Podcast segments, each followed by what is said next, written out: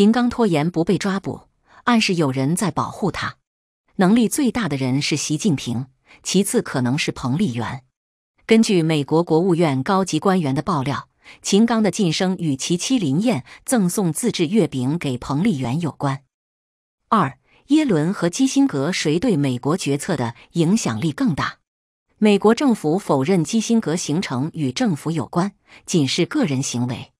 耶伦的统战价值更高，但习近平却选择见基辛格。三，一天连发十一个文件救经济，还不如与耶伦妥协一下，因为救经济的效果远超过发空头文件。四，基辛格的统战效果相对于耶伦来说几乎为零，那么为什么还让基辛格见李尚福？习近平见基辛格的目的不是外交或经济，而是内部人事斗争。彭丽媛安排了这次会面，意在救秦刚。五，二零二三年六月二十五日，秦刚失踪。六月二十六日，王志忠急调进京擒王。六月二十七日，火箭军司令李玉超被带走，表明秦刚涉及火箭军的事情。七月十八日，基辛格见李尚福。但不先见王毅，说明他来是为了救秦刚。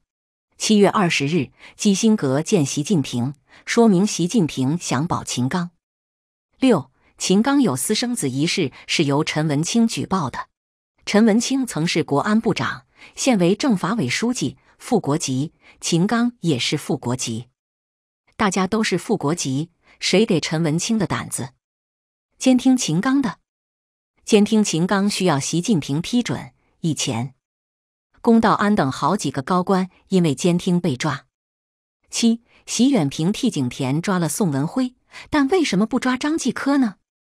张继科和席远平是什么关系？八，我们现在知道了，后宫除了央视，还有凤凰卫视。谁来嫖凤凰卫视呢？席远平。傅小田所在的名人面对面采访了张继科。是许戈辉采访的。九，习近平不想抓秦刚，也不想救经济。虽然秦刚确实出了问题，但并不是反对习近平，否则早就被抓了。习近平可以保秦刚，但保护他并不十分方便。秦刚倒台会重创习近平的威望，毕竟中共七十多年历史中还没有正式被抓的外交部长。